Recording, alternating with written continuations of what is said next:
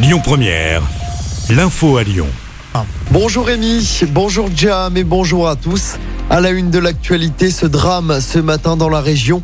Un automobiliste a fauché trois agents autoroutiers sur la 43 avant de percuter un poids lourd.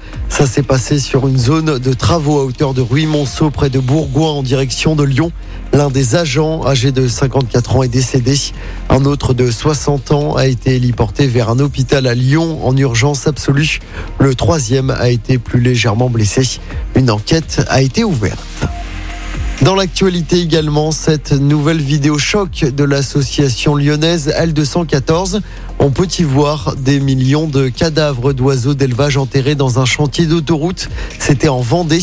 L214 réclame une nouvelle fois la fin de l'élevage intensif.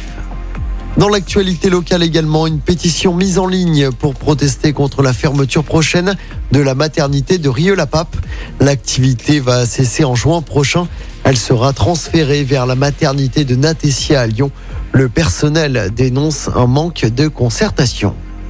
Un hommage national rendu aujourd'hui à Michel Bouquet. La cérémonie va se dérouler aux Invalides et sera présidée par le chef de l'État Emmanuel Macron. Elle va débuter à 16h avec notamment des prises de parole de Fabrice Lucchini, Muriel Robin et Pierre Arditi. Le comédien Michel Bouquet est décédé le 13 avril dernier. Il avait 96 ans. Les résultats officiels du second tour de l'élection présidentielle proclamés aujourd'hui, ce sera à 17h30 par le président du Conseil constitutionnel. En attendant, la bataille des législatives a débuté. Des représentants du Parti socialiste et de la France insoumise devaient se retrouver ce matin pour trouver un accord. Pour rappel, les élections législatives se dérouleront les 12 et 19 juin prochains. On termine avec du sport et du basket. D'abord, l'Asvel qui poursuit sa belle série. Septième victoire d'affilée hier soir en championnat. En match en retard, les Villeurbanais ont battu Pau Orthez à l'Astroval. Score final 106 à 90.